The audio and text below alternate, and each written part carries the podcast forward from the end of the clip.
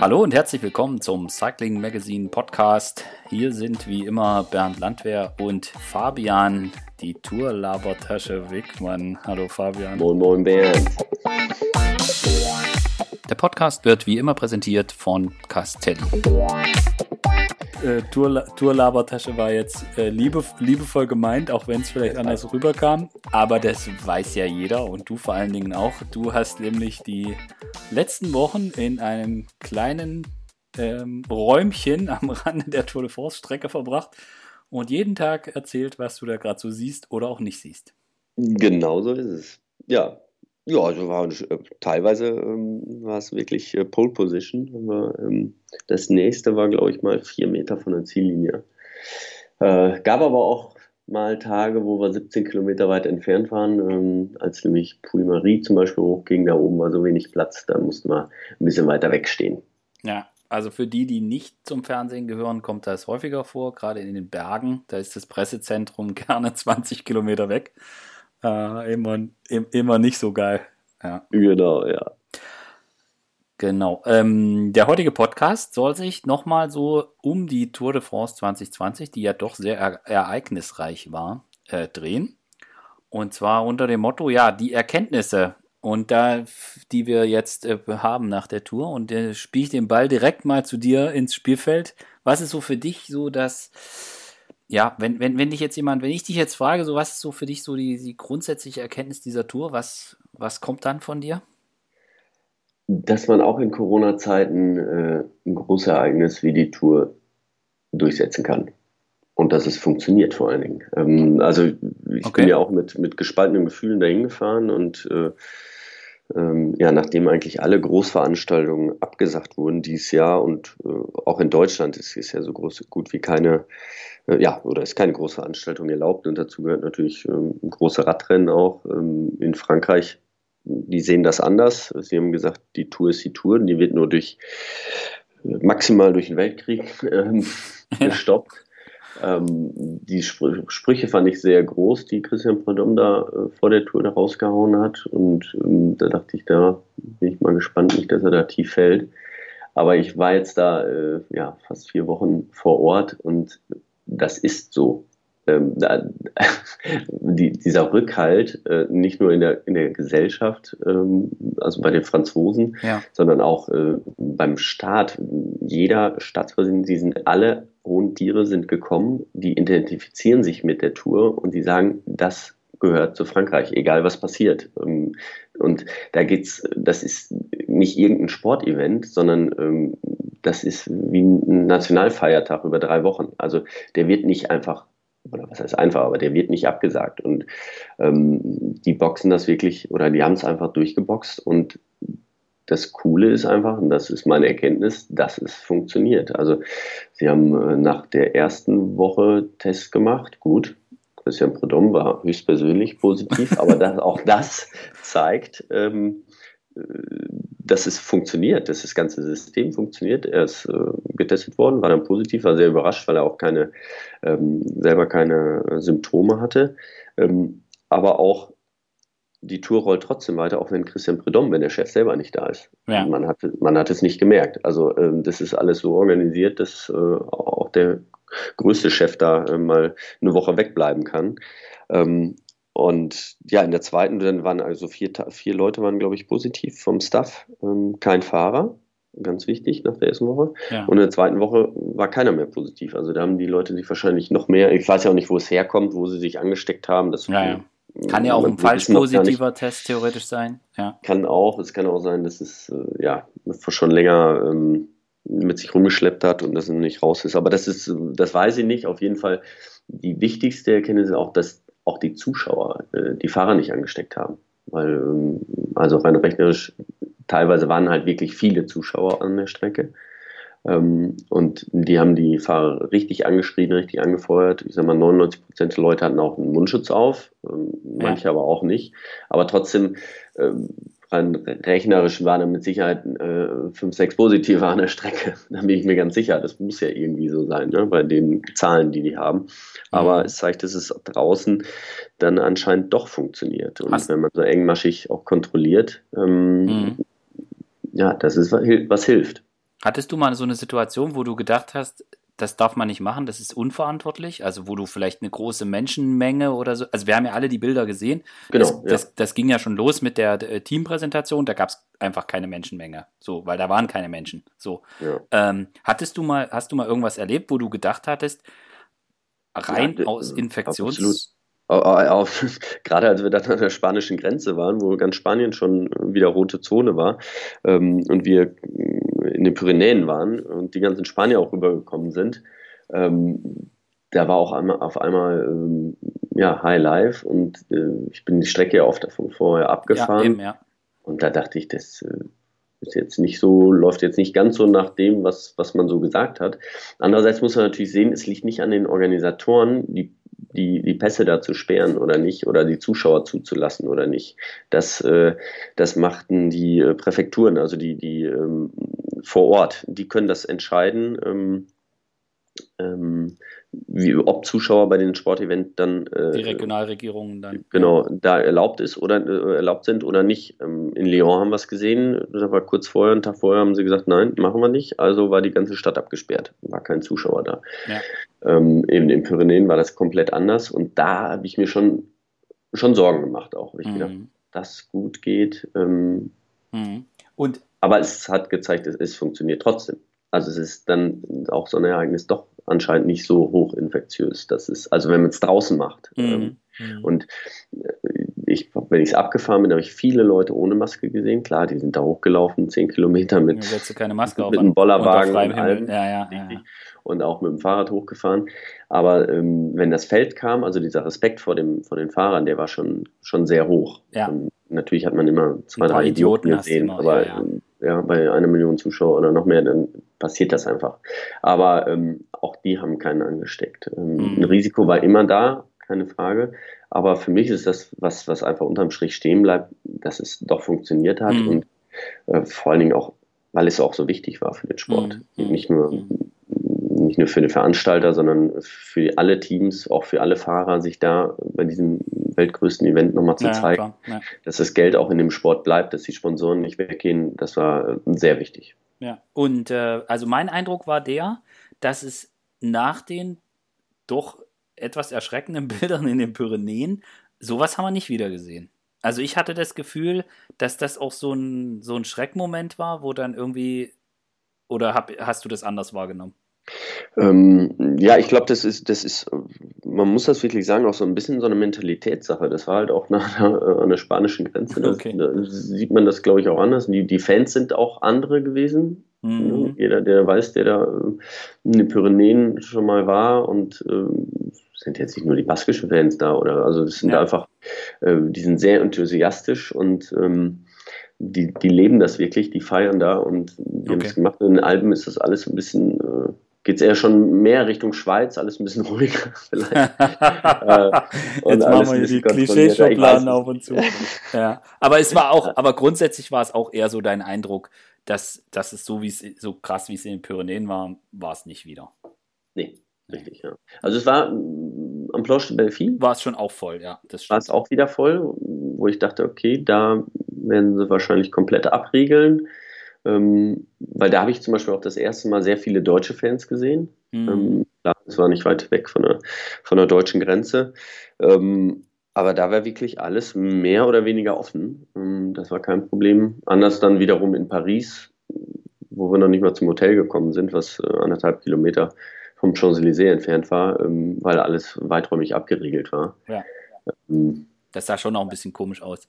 Es war auch spooky. Also ich meine, ich habe es ja ein paar Mal erlebt, ähm, ja. wie der sein kann, wenn er komplett voll ist. Und auch letztes Jahr, das sind ja noch Bilder oder ich habe es noch in, in, der Erinnerung, äh, als Bernal gewonnen hat und man das Gefühl hat, okay, äh, ganz Kolumbien steht hier auf dem Champs-Élysées gerade, ja. die nationale Es war eine Riesenstimmung und jetzt waren halt 5000 Leute da. Das ist halt auf so einem Prachtboulevard nichts und ähm, dementsprechend war die Stimmung auch, das war sehr ruhig, war sehr speziell, sag ich mal. Mhm. Mhm. Okay, gut, dann äh, machen wir an, dem, an das Thema jetzt erstmal einen Haken dran und äh, tauchen ins Sportliche ein.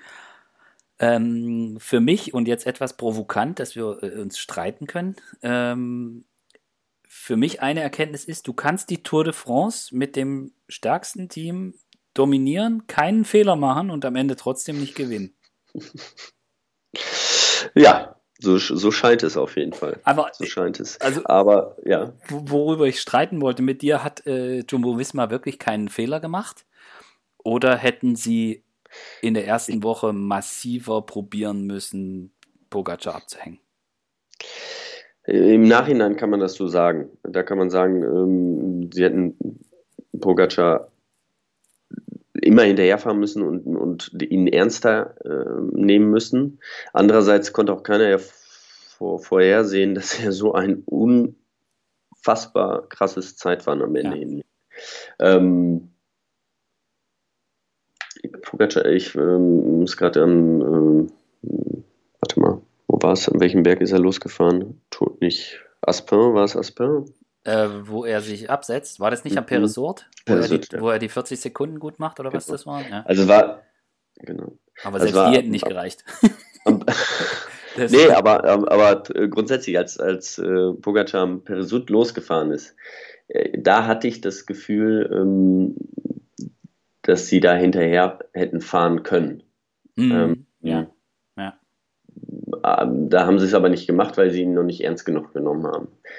Ähm, da haben sie gesagt, okay, der hat sowieso schon anderthalb Minuten, wenn er jetzt ein bisschen was rausholt, ähm, ist nicht schlimm. Das kriegen wir schon wieder hin. Ähm, andererseits muss man auch sagen, Roglic hat ja schon mal einen großen Fehler gemacht. Er hat so den Giro auch verloren. Der hat, ist in den ersten zwei Wochen so gefahren, als wenn ihm nichts was anhaben kann. Und, dann, und ja. dann, ist er in der letzten Woche eingebrochen und den Fehler wollte er nicht nochmal begehen und das hat er auch nicht gemacht. Er ist stark gefahren, er hat es sehr kontrolliert gemacht und hat sich dann hundertprozentig auf sein Zeitfahren verlassen. Ähm, das ist halt in die Hose gegangen. Also ich, ich vertrete die These, dass äh, sie haben keinen Fehler gemacht. Also der einzige Fehler, den ich gesehen habe oder zwischendrin als Fehler angesehen habe, dass sie wirklich bei quasi am ersten Pyrenäentag Dumoulin schon geopfert haben. Mhm. Dass ich gedacht habe, okay, es wäre geschickter, wenn sie ihn einfach noch behalten hätten und ihn nicht direkt geopfert. Auf der anderen Seite muss man natürlich sagen, das hat im Endeffekt fürs Rennen keine Rolle gespielt. Ja, also das war vollkommen egal, so wie das Rennen dann gelaufen ist. Und man muss genau. auch dazu sagen, man darf natürlich nicht vergessen, dass Tom Dumoulin irgendwie, keine Ahnung, 400 Tage oder so vorher kein Radrennen gefahren war. Ja. Ähm, dass er nach dem, nach dem Sturz beim Giro äh, letztes Jahr mit Knie und dann ist, hat er ja Dauphiné noch probiert, aber dann nicht mehr. Aber das war so der einzige Punkt, wo ich mich gewundert habe. Und, und ansonsten stehe ich auf dem Punkt, dass sie einfach das alles so gemacht haben und sich ja auch in eine Ausgangssituation gebracht haben vor dem Zeitfahren, wo man sagen muss, wo auch ich gedacht habe, ja, das müsste schon mit dem Teufel zugehen und der müsste schon einen Defekt haben oder so, dass der das mhm. Trikot noch hergeben muss. Und ähm, ich bin mir auch nicht sicher, ob Roglic hätte Pogacar irgendwann mal abhängen können. Also an welchem Berg so. Also auch bergunter fährt der ja wieder Teufel. So, ja. also ich, ich, ich bin der Meinung, sie haben keinen Fehler gemacht. Also abgesehen von diesem Dumoulin zeitig opfern, was sich ja herausgestellt hat, dass das eigentlich völlig egal war. Also kann man da auch nicht von einem Fehler sprechen. Ich hab, sonst habe ich keinen gesehen. Ja. Nee, sie sind ja unglaublich stark gefahren. Die waren die dominante Mannschaft. Ich habe das am, am, zweiten Tag schon gesagt. Ich habe gesagt, okay, äh, Ineos ist abgelöst. Ineos äh, ja. ist nicht mehr die stärkste Mannschaft. Und, ähm, und es war auch so. Ähm, ja. Sie waren immer, sie haben überhaupt nicht das Zepter übernommen. Sie haben gar nicht mehr die Verantwortung übernommen. Das haben wir in den letzten sechs, sieben Jahren komplett anders gesehen.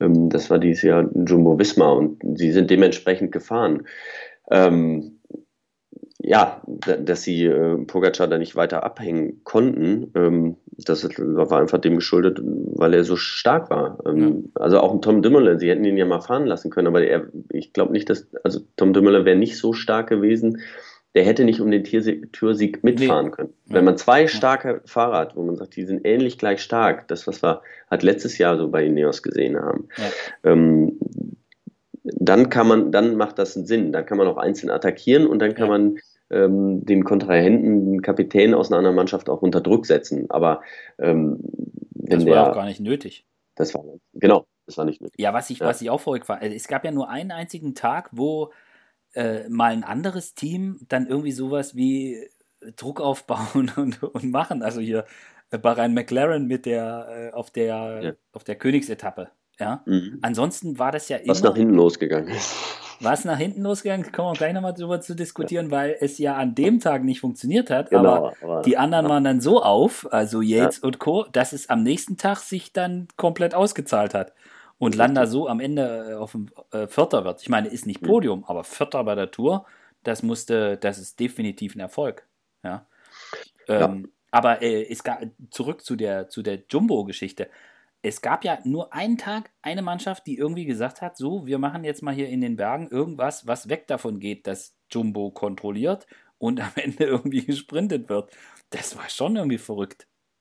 Ja, und man muss natürlich auch noch zusehen, die, die Etappe auf der Windkante. Da, da ja. hat Borans Grohe natürlich äh, auch einen großen Anteil dran. Und ähm, ansonsten hätte Pogacar die Tour ja schon mit noch viel mehr Abstand gewinnen können. Ja. Ähm, weil da hat er ja die anderthalb Minuten verloren. Also dann ja. hätte er ja mit zweieinhalb Minuten jetzt äh, vorne liegen können.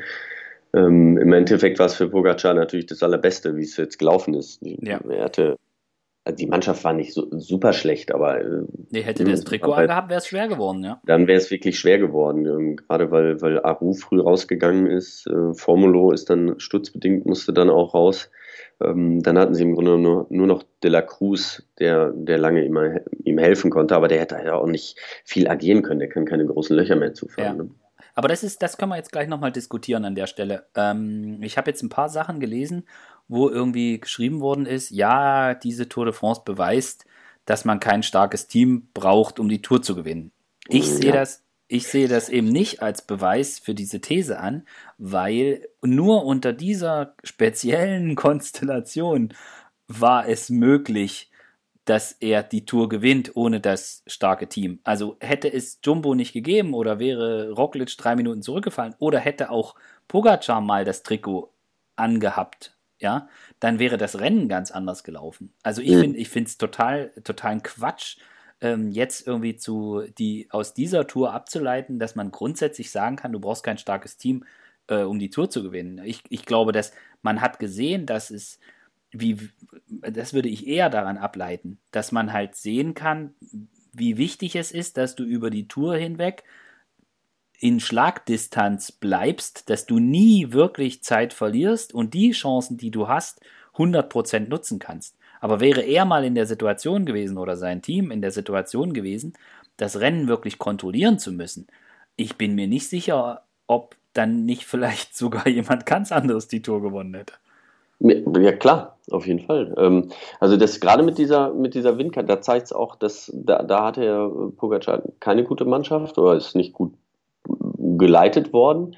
Ähm, da hätte sich alles ändern können. Und wenn äh, Jumbo Wismar dies ja nicht so stark gewesen wäre, und nicht alles immer so zusammengefahren wäre, dann hätten wir ein ganz anderes Rennen gesehen. Dann wäre wirklich, äh, wäre es mehr, äh, wären mehr Attacken gegangen und dann wäre es halt wesentlich unkontrollierter gewesen. Ähm, eben, dann hätte ja vielleicht eine Richie Port mal gewinnen können oder äh, wer auch immer. Dann wäre es auf jeden Fall eine andere Tour gewesen. Ähm, so, du, also keiner wusste, dass Pogacar so ein Zeitfahren hinlegen kann. Nein, das also war ich habe hab ja. ihm zugetraut, dass er vielleicht auch 30 Sekunden aufholt, weil er hat die slowenische Meisterschaft auch gewonnen. Es war auch ein Bergzeitfahren und ähm, da hat der Roglic auch 9 Sekunden abgenommen auf 15 Kilometern.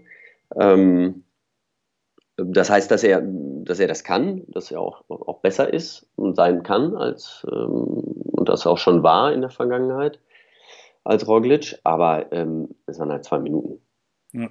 Und ähm, das Zeitfahren von, von Bukaca, ähm, das war gigantisch. Das Zeitfahren von Roglic war okay. okay es war nicht sein bestes Zeitfahren. Ja, ja. Man kann auch sagen, ähm, er hat vielleicht doch auch die ganze Tourvorbereitung, hat, ist da dann zum Schluss ein bisschen eingegangen, wobei ich das glaube ich, das, das sehe ich nicht so. Der war immer gleich stark, ja. das ganze Jahr jetzt über.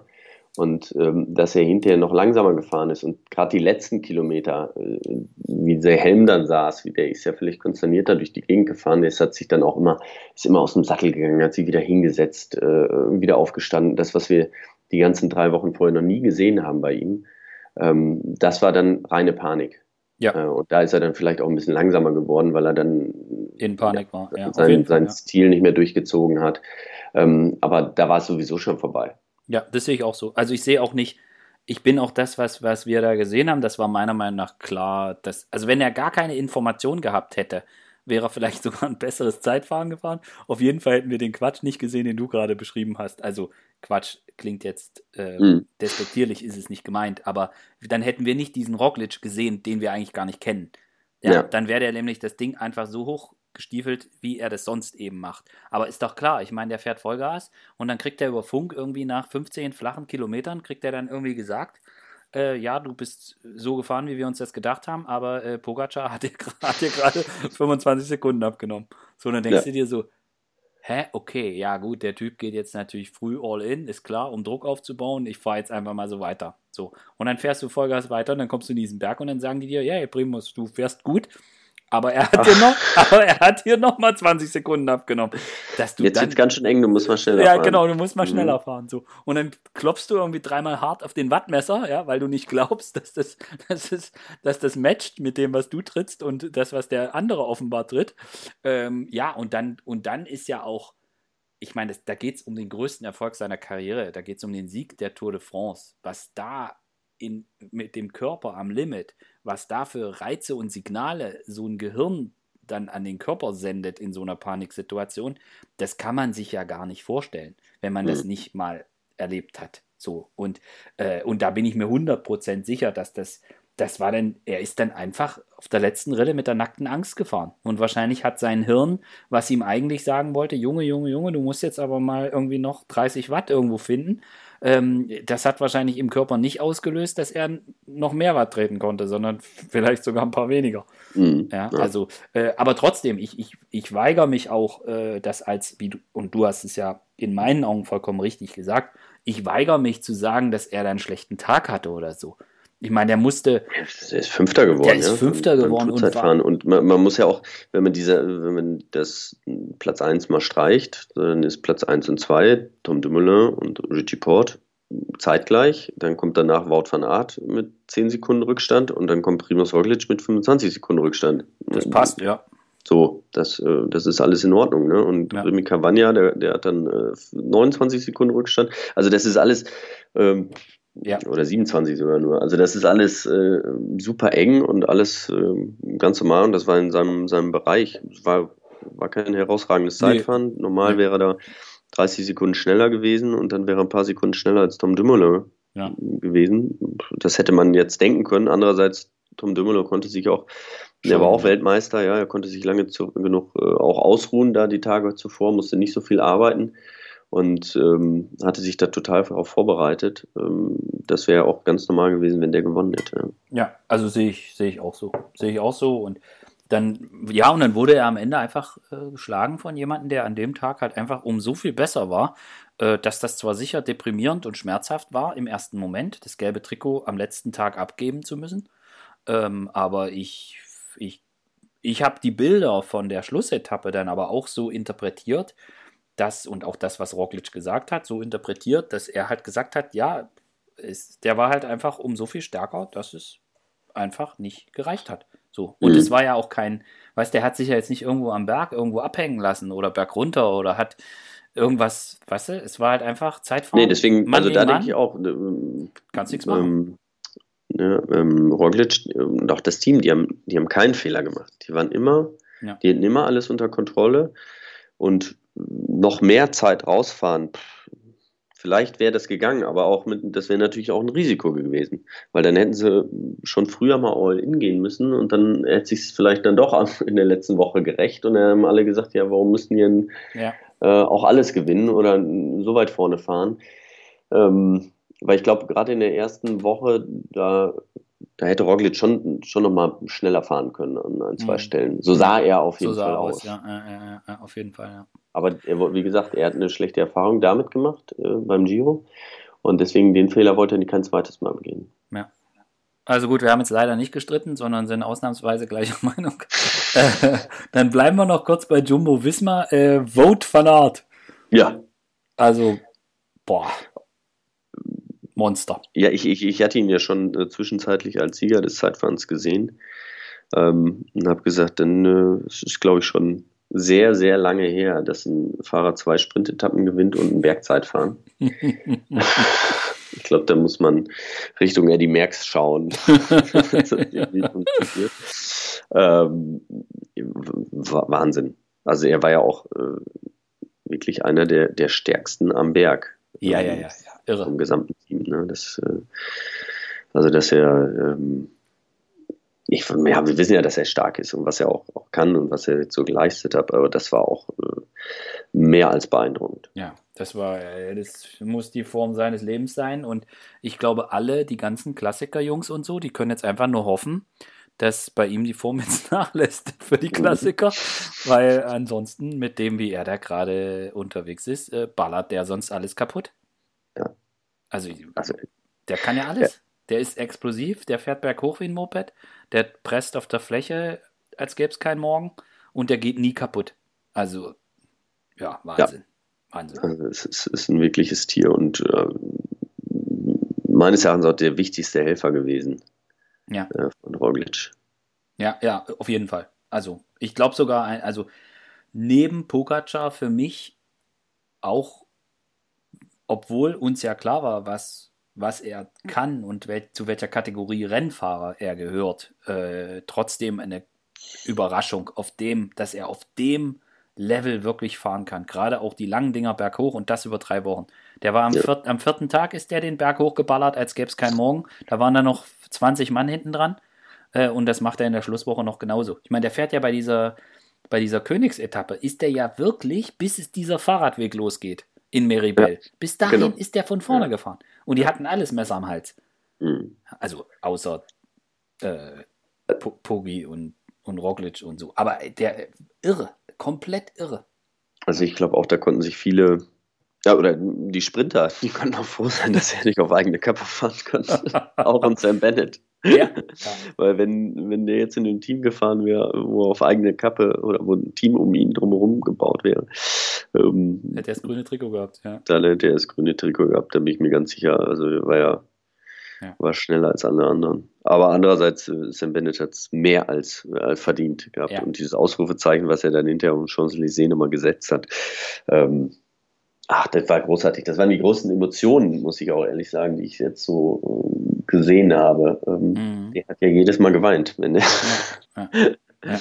ähm, wenn er gewonnen hat und auch äh, am vorletzten Tag oder vorm Zeitfahren ähm, da war ja auch nochmal wirklich ein Großangriff auf ihn. Und da war absolutes Klassiker-Terrain und da ist er ein riesengroßes Rennen gefahren. Ja. War alleine dann da vorne, hat Peter Sanger den Schach gehalten und ich habe ihn dann nach der Ziellinie lange Zeit beobachtet. Er saß da bei uns in der Ecke.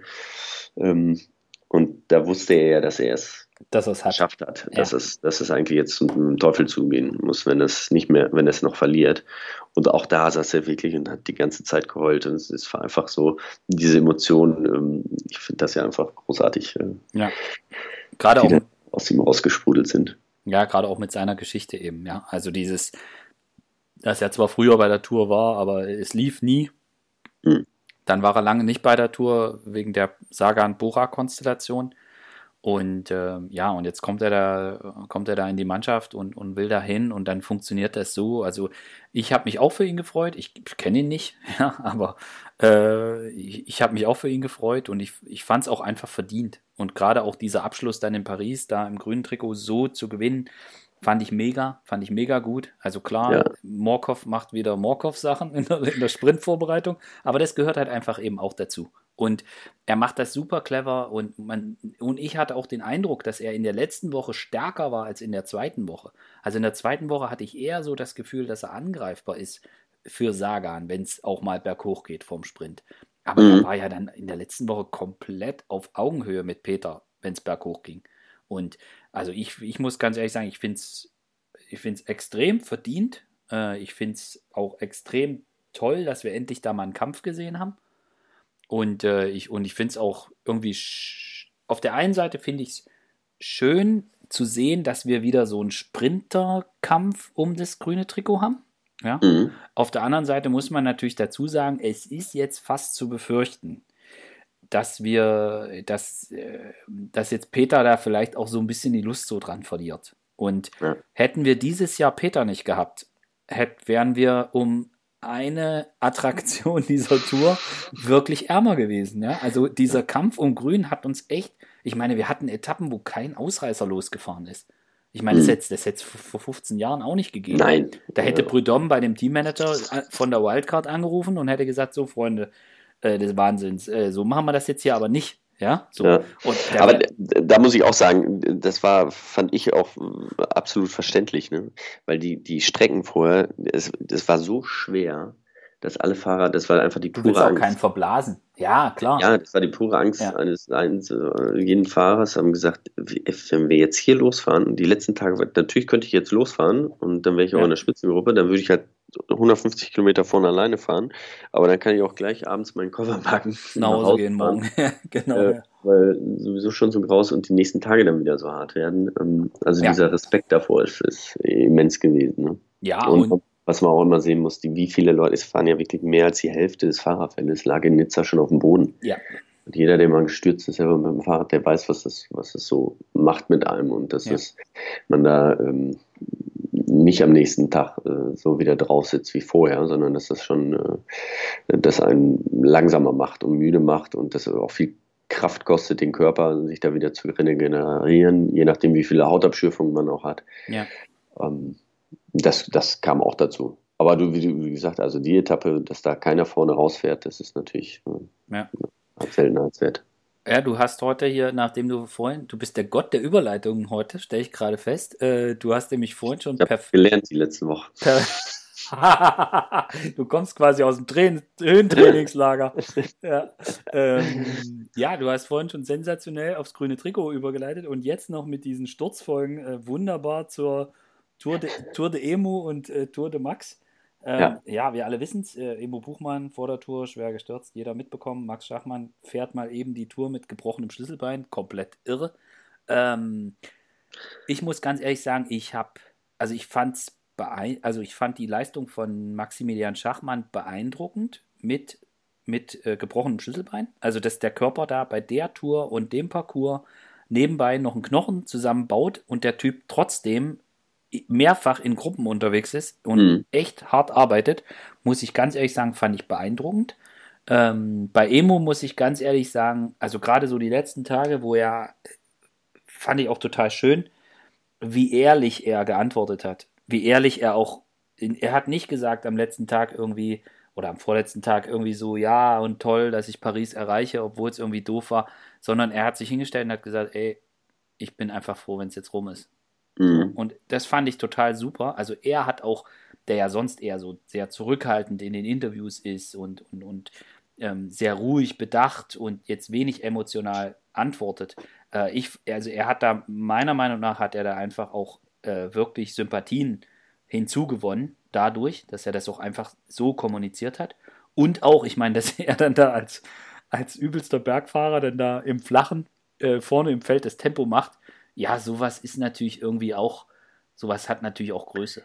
Ja. Genau, das, das wollte ich gerade sagen. Das ist vor allen Dingen die Größe. Ne? Ähm, also es wäre für ihn vielleicht sogar besser gewesen, weil wenn man sich noch nicht mal mehr freut auf Paris, dann ist das natürlich wirklich schade, ne? Denn ja. auch als Fahrer, dann ähm, da fehlt ja auch so ein bisschen was an, an, an, Emotionen dann und an Liebe für das Rennen dann irgendwie. Ähm, aber es ist absolut verständlich, weil er natürlich andere andere äh, Vorstellungen hatte, wie das Rennen für ihn läuft. Aber ähm, dass er nicht aufgibt und sich einfach in die letzte Position setzt und sagt, ja, ich muss jetzt hier durchfahren, weil die das wollen und dann, dann mache ich das auch. Nee, er hat sich immer davor gespannt und ist wirklich noch richtig gut gefahren fürs Team. Und ähm, das ist auch für ihn, für, den, für die Stellung im Team ist das auch enorm wichtig. Äh, das darf man überhaupt nicht unterschätzen, sowas ähm, weil dann im nächsten Jahr die Fahrer, für die er gefahren ist, sich natürlich nochmal doppelt ins Zeug legen. Und ähm, das ist wirklich eine, eine, Größe, die er da gezeigt hat. Äh, das war schön zu sehen. Ja, auf jeden Fall, auf jeden Fall. Und ja, ich glaube, das, das ist halt einfach, äh, sie wussten es nicht. Ich habe ja auch in, um, am Ruhetag am zweiten da relativ ausführlich mit Dan Lorang drüber gesprochen haben dann Instagram Live zugemacht und ich fand es auch schön, wie Dan gesagt hat, dass, dass sie halt einfach auch nicht, nicht wissen können im Vorfeld, wie wirkt sich sowas aus, welchen Leistungsverlust hat man, wenn so, so und sowas auftritt und dass das auch so ein bisschen eine wissenschaftliche Komponente hat, ja, da auch Erfahrungen mit zu sammeln. Natürlich unter Beobachtung und ganz klar. Und ähm, fand, ich, fand ich auch einen interessanten Aspekt. Und ich, ich wünsche Emu jetzt auch einfach, dass er da, dass er da jetzt, ähm, dass er jetzt irgendwie für sich so einen Strich drunter ziehen kann. Ich persönlich schätze ihn so ein, dass ihm das sehr gut gelingen wird. Also ich glaube, da bleibt bei ihm nichts übrig, außer dass er vielleicht irgendwie noch krasser trainiert und, und noch, noch, mehr, noch mehr aufpasst im Radrennen. Äh, aber ich meine, das weißt du viel besser als ich. Äh, in, in, so einem Radrennen kannst du dich nicht vor jedem Sturz schützen. Es geht nicht. Siehe Dege dieses Jahr, der einfach gar nichts dafür ja. konnte. Dem ist halt einfach von hinten einer reingeballert, bumm, lag er auf dem Knie. Äh, das, das, das, Radsport ist Risikosportart. Hast du Pech, kann passieren. Ich meine, er hat letztes Jahr ist er durchgekommen ohne großes Pech. Äh, dieses Jahr hat es ihn erwischt, aber ähm, ja, ich glaube, wir alle sind so ein bisschen enttäuscht, weil wir uns gewünscht hätten, dass man sehen kann, welches Potenzial er wirklich besitzt. Ja, also das, ich hätte das gerne gesehen, wie weit er ist, wie lange hätte mhm. er da mitfahren können. Äh, das hätte mich extrem interessiert. Aber ich bin, der mache mir da überhaupt gar keine Sorgen, dass der das nicht abgeschüttelt kriegt. Äh, ich denke, der hat schon heute wahrscheinlich irgendwie äh, wird das Rad noch in die Ecke stellen und aber nächste Woche ist der, hat der wahrscheinlich schon wieder die nächsten Ziele im Kopf.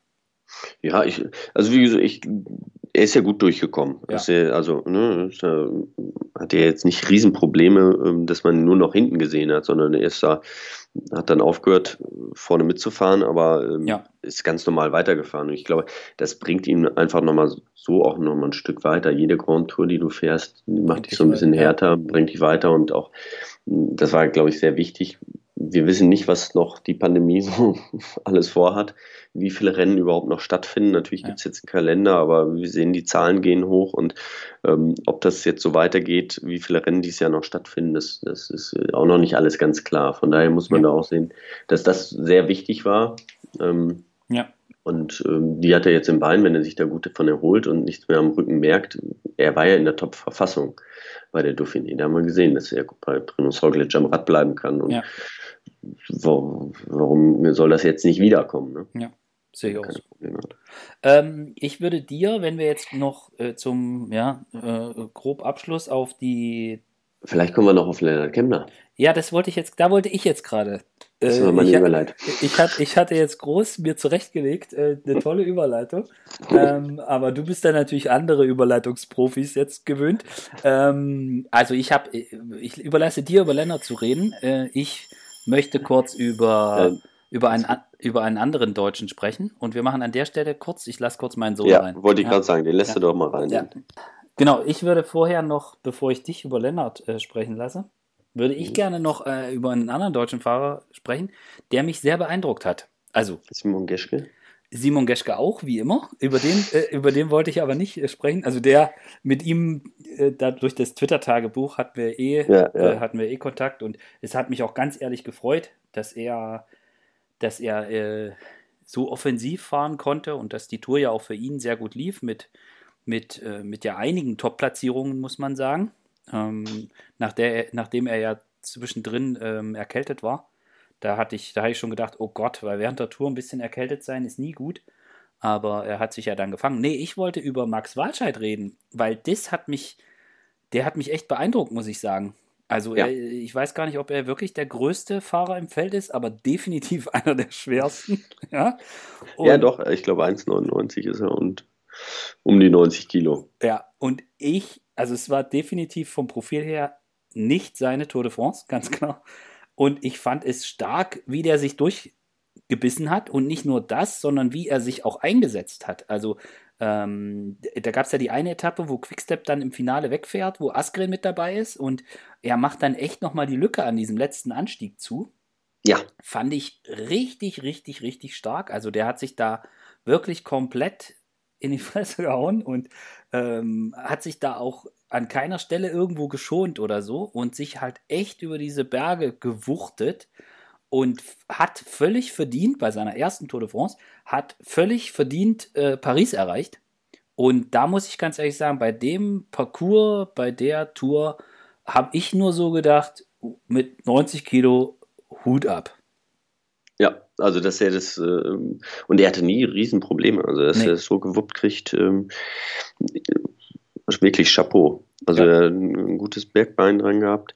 Ich hatte mal ähm, auf der Ilde Reh, da hatte ich mal gedacht, dass das vielleicht auch seine Etappe sogar sein könnte. Da hatte er einmal sogar, weil Nizolo ja dann raus, raus ist, war, ja. ähm, und da ist sogar Boris Nagen für ihn mal gefahren. Da hatte er, äh, das war seine Chance. Das hat leider nicht geklappt, ähm, weil ich glaube, das, das steckt auch in ihm. Der, der kann, äh, der ist sehr schnell, wenn er freie Fahrt hat und wenn es nicht zu hektisch ist, ähm, dann könnte, hätte der wirklich ein gutes Ergebnis rausfahren können. Aber ähm, nichtsdestotrotz wichtiger ist, dass er da gut durchgekommen ist und das auch sehr souverän gemacht hat. Ja, ja das stimmt. Ich meine, über die Bora-Jungs hat man schon gesprochen. Äh, André Greipel, das tat mir natürlich auch einfach leid, ja, mhm. dass er einfach so ein, so ein Pech hat, die komplette Tour über. Also das ist, ja, habt, äh, wurde ja, wurde ja auch äh, lange, lange und intensiv, habt ihr das ja auch in der ARD ähm, besprochen. Ähm, ja. das, das, Pech von André. Und ja, äh, über Simon hat man gesprochen. Nikias Arndt hat, glaube ich, wieder einen guten Road Captain bei der Ramba Zamba Sunmap Gang gemacht. Ja. Äh, kann man, glaube ich. Mit kann, Bravour. Ja. Kann, kann, man, glaube ich, so sagen. Und äh, ja, und die, die ultimative Lobhudelei über Lennart Kemner, die überlasse ich jetzt dir. ja. oh, fantastisch. Also wirklich, hat mir, hat mir richtig Spaß gemacht. Vor allen Dingen, weil es ja auch so unverhofft war. Ja. Ist da hingekommen und sollte zu 100 Prozent für für Emo fahren ähm, und hat sich da überhaupt kein, keine eigenen Ambitionen irgendwie gemacht und dann ist Emo rausgeflogen aus dem Gesamtklassement. Ähm, da musste sich das Team neu aufstellen und er hat das mit Abstand am besten hingekriegt. Also mit Max vielleicht auch noch, aber ähm, es war dann klar, ein großes Ziel ist weg. Das mit dem Bergtrikot, mit dem äh, Sprinttrikot wird auch eng. Wir müssen jetzt auf Etappensieg gehen. Und ähm, dann hat er im Grunde genommen ja das gezeigt, was er letztes Jahr auch schon gezeigt hatte. Auch letztes Jahr war er zweimal in der, im Finale in der, ähm, oder im, in ja. der letzten Woche in, in Fluchtgruppen war, glaube ich, Fünfter und Sechster letztes Jahr oder so ungefähr. Und da hat man ja schon sein Potenzial gesehen. Also wer das bei der letztjährigen Tour schon konnte, der, da wusste man, dass das kann er dies Jahr auch. Und vor allen Dingen nach dem Sieg bei der Dauphiné wusste man auch, dass er in der Top-Verfassung ist. Aber wie er dann gefahren ist, ähm, das war schon, war schon wirklich großartig. Ähm, am Puy-Marie äh, mit Max da vorne zu fahren, ähm, da hat er weiß nicht, ob er da einen taktischen Fehler gemacht hat. Ähm, nee. Er hat dann natürlich attackiert, äh, hat er angetreten als erstes und es waren 150 Meter und der war extrem steil zum Schluss. Hätte man vielleicht ein bisschen warten können, aber Martinez war meines Erachtens einfach stärker. Ja. Ähm, also im Sprint sowieso, das wäre, hätte ihn irgendwie übertölpeln können. Vielleicht in, in fünf Jahren hätte er auch mit denselben Beinen gewinnen können, mit ein bisschen mehr Erfahrung. Und das hat mir auch so gefallen. Er hat immer Interviews gegeben, hat gesagt, ja, Spitzengruppe, das ist so ein bisschen wie, wie Poker spielen, das finde ich total geil. Da muss man sich die anderen Fahrer angucken. Mhm. Und, äh, und da habe ich mich auch so ein bisschen so dran erinnert. Mir hat das damals ja auch, äh, wenn ich mal Rennen gewonnen habe, dann außer, außer Gruppe eigentlich raus. Und dieses Analysieren der Gegner, das hat mir auch immer sehr viel Spaß gemacht und mhm. das hat immer so rausgebracht äh, und dann auch vielleicht auch mal zu, ja, eben zu pokern, nicht zu zeigen, was man drauf hat. Ähm, ne? Nicht immer den stärksten spielen, aber auch nicht den schwächsten vielleicht und äh, zu gucken, wie fährt der, wie fährt der, vielleicht mal irgendwie nach einem Antritt sehen, okay, das ist, der kann so und so beschleunigen, weil das weiß man ja oft nicht. Ähm, mhm. Hinterher wusste, klar, wenn man dann ja der dritten Woche dann zum dritten Mal in der Fluchtgruppe ist und zum dritten Mal sind dieselben Fahrer um einen drumherum. Ja, weißt du, was sie drauf haben? dann ja. weiß man es ja. Ähm, ja, und dann äh, nach äh, die Etappe, die er gewonnen hat, das war einfach, einfach großartig. Ja. Äh, und da hat er dann auch, er wusste ganz genau, wie er fahren muss, ähm, dass er ihn jetzt abhängen muss. Auch im Sprint wäre es wahrscheinlich eng gewesen. Und ähm, das hatte er dann auch gesagt, er musste nur ein bisschen, ein bisschen Abstand äh, zwischen ihnen, zwischen den beiden bringen und dann äh, fährt er los. Ähm, und er wusste, dass Carapaz ihn dann nicht mehr einholen kann. Also dieses Selbstvertrauen, ja. Ja. was er da an den Tag gelegt hat, das fand ich, fand ich echt cool und ja. wirklich schön. Ja. Also, Sehr viel Spaß gemacht. Das stimmt. Und ich, man hat bei ihm auch das Gefühl, also auch die, die Interviews, die Fragen, die da natürlich kommen, ja, wann gewinnst du die Tour und so weiter. Äh, oh. Ich fand das auch gut, wie er das, wie er das gelassen über sich hat ergehen lassen, sage ich jetzt mal. Und auch auf die ein oder andere Frage auch äh, mit einem, ja, ich sag mal, mit einem Augenzwinkern geantwortet hat und so. Also ich, ich fand das, ich fand das, ich fand das stark und ich wünsche ihm jetzt einfach auch, dass das nach dem, nach dem Tal, was er mal hatte, ja, äh, dass ihn das, dass ihn das einfach auch weiter jetzt auf seinem Weg bestärkt und dass er ja, einfach noch mehr davon, davon gehe ich aus. Also das, das ist wenn sowas genau, nicht pusht, also das ist dann, genau, wenn sowas nicht pusht, was dann. Ne? Ja, und meine, was heißt mal, auch am Ende der Tour gut drauf zu sein und Etappen vorne zu fahren und um einen Gesamtsieg bei der Tour mitzufahren, das sind und, und das finde ich auch gut. Das hat er auch selber so gesagt. Ja, das ist das ist nochmal was ganz anderes. Ja. Aber jeden Tag da von Anfang an bis zum Ende. Keine Sekunde ver verlieren. Keine ja. Sekunde verlieren. Ich meine, wie oft haben wir das bei, bei Edelhelfern mal gesehen? Diese haben dann das Team gewechselt, haben gesagt, so jetzt nächstes Jahr fahre ich auf eigene Kappe und dann gewinne ich die Tour oder fahre vorne mit und dann waren sie als Helfer äh, besser platziert als als ja. Kapitän. Dann ist es, wie oft war das? Bei wie vielen Fahrern? Von daher. Ja. Ähm, er soll einfach seinen Weg jetzt weiterfahren und genau. weitermachen. Ähm, er ist in einem super Team, er hat ja auch einen langen Vertrag, mit dem sie können langfristig arbeiten. Ja. Ne, er hat Emu dabei und äh, ne, vielleicht können sie irgendwann sogar als Doppelspitze antreten. Ähm, und das wäre vielleicht auch ganz gut, dann das wird den, das nimmt den Druck ja auch weg. Ja, und ja. Das, da komme ich auch nochmal so auf Benal zu sprechen. Ich glaube, da war auch der Druck einfach äh, sehr hoch. Letztes Jahr hatte er den nicht, den, den mhm. Druck, der hatte nicht nur auf ihm, sondern er konnte einfach mal losfahren. Ähm, und ähm, ja. er hatte Garen Thomas neben sich, der als Titelverteidiger da, da war und ja. auf den viele geguckt haben. Ähm, da verteilt sich der Druck einfach auf zwei Schultern. Ja. Und das ist ja ein anderer und das wird dann, werden wir vielleicht auch ähm, beim Pogacar nächstes Jahr sehen. Wobei, wenn er so weiterfährt, dann. Ja, wenn, wenn das jetzt das neue, wenn das jetzt das neue Level ist, was er da im Zeitfahren gemacht hat, dann glaube ich, wird das für alle schwierig. Aber ja, dann kann nur Remco dann Spannung reinbringen. So ist es. ja, ja. ja. Genau, um jetzt ja an die deutschen äh, Fahrer noch einen Haken dran zu machen. Ähm, Roger Kluge hat sich aufopfernd um die Pocket Rocket Caleb Ewan gekümmert. Äh, mhm. Das musste er, glaube ich, in den Bergen mehr als allen lieb gewesen wäre. Aber auch sie hatten ihren, ihren Triumph am Anfang mit dem Etappensieg äh, der Tour und hatten ja Pech mit Gilbert aus und Dege hat man schon gesprochen, dass die direkt ja. dann quasi am ersten Tag raus sind. Bitter. Und für wen es mich auch gefreut hat, also Toni Martin hat, glaube ich, seine, seine Bestimmung für den Herbst seiner Karriere, wenn ich das so sagen darf, gefunden. Ohne Brille, Mund auf, tief über dem Lenker und dann 400 Watt bis zum Sonnenuntergang. Das ist Toni Martin. Das ja. macht der, das würde der auch machen, wenn die Tour vier oder fünf Wochen lang wäre. Würde Toni einfach jeden Tag von vorne schrauben, die ersten drei Rennstunden. Schon, genau. schon auch irgendwie beeindruckend. Und er, ja. und er hat das, für ihn ist das so fein, er ist da so, so cool mit, äh, finde ich mega bei. Also freut mich auch für ihn, das ja. so zu sehen. Und dass das Team das wertschätzt, Vertrag verlängert und so weiter, wissen wir alle, ähm, ist ja auch irgendwie toll.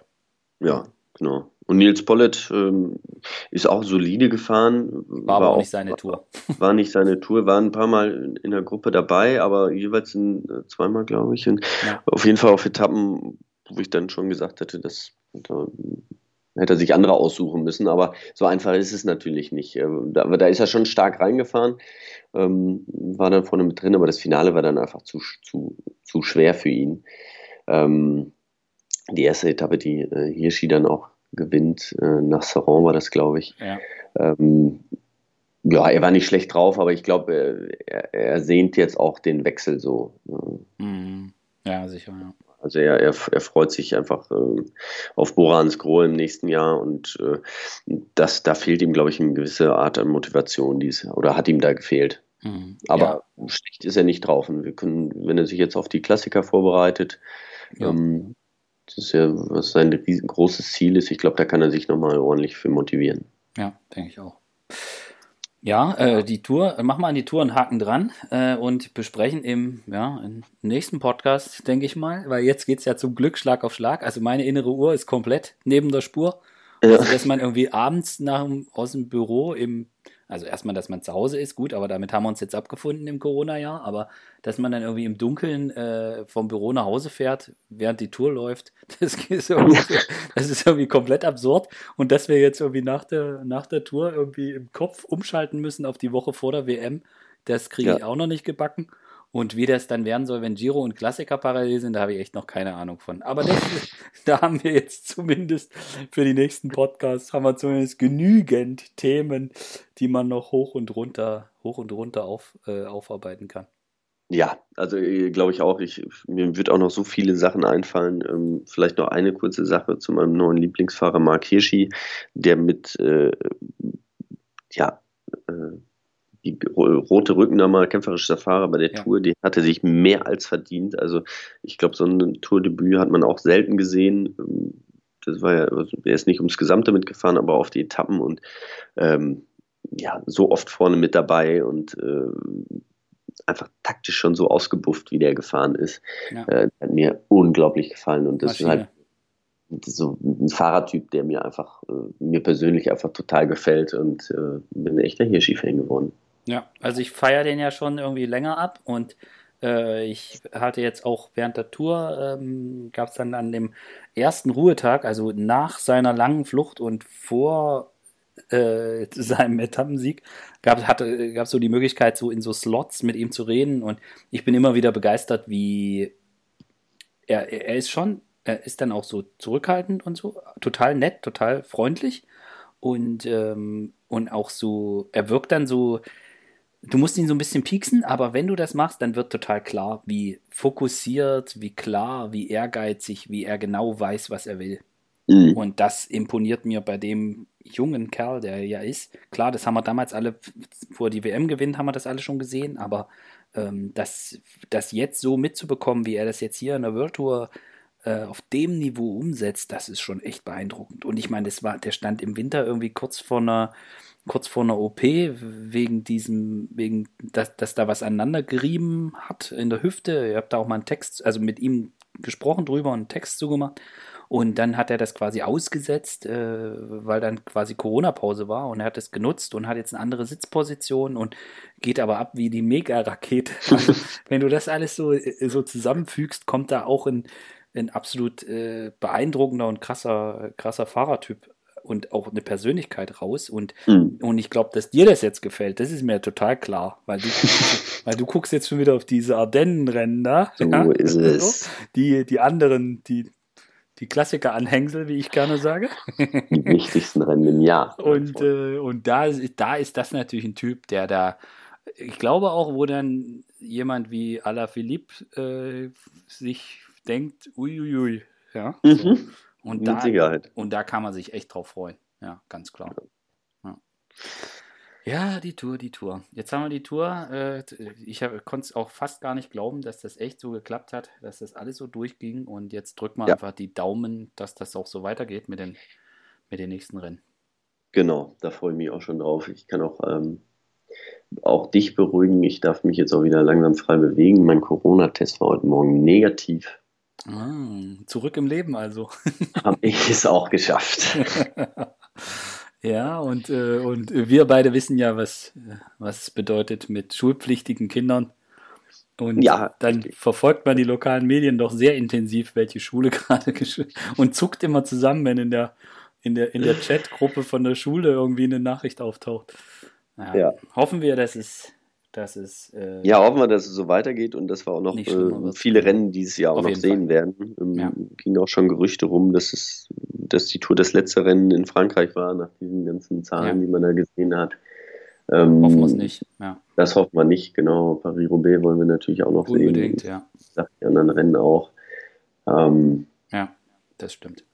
Ja, also ich, ich, ich glaube auch nicht, dass der Radsport die Rennen, ähm, so wie sie so wie wir sie jetzt gesehen haben, funktionieren sie und sie bin mir sicher, dass sie nicht dazu beitragen, dass die Epidemie weitergeht oder äh, weiter verbreitet. Ja. Mhm. Weil, alle Leute, die da arbeiten, sind Profis, sind professionell und die wissen auch, äh, was es bedeutet, ja. Ähm, gesund zu bleiben und, und was es für sie bedeutet, auch finanziell. Und deswegen sind das alles Leute, die da extremst drauf achten und äh, ja.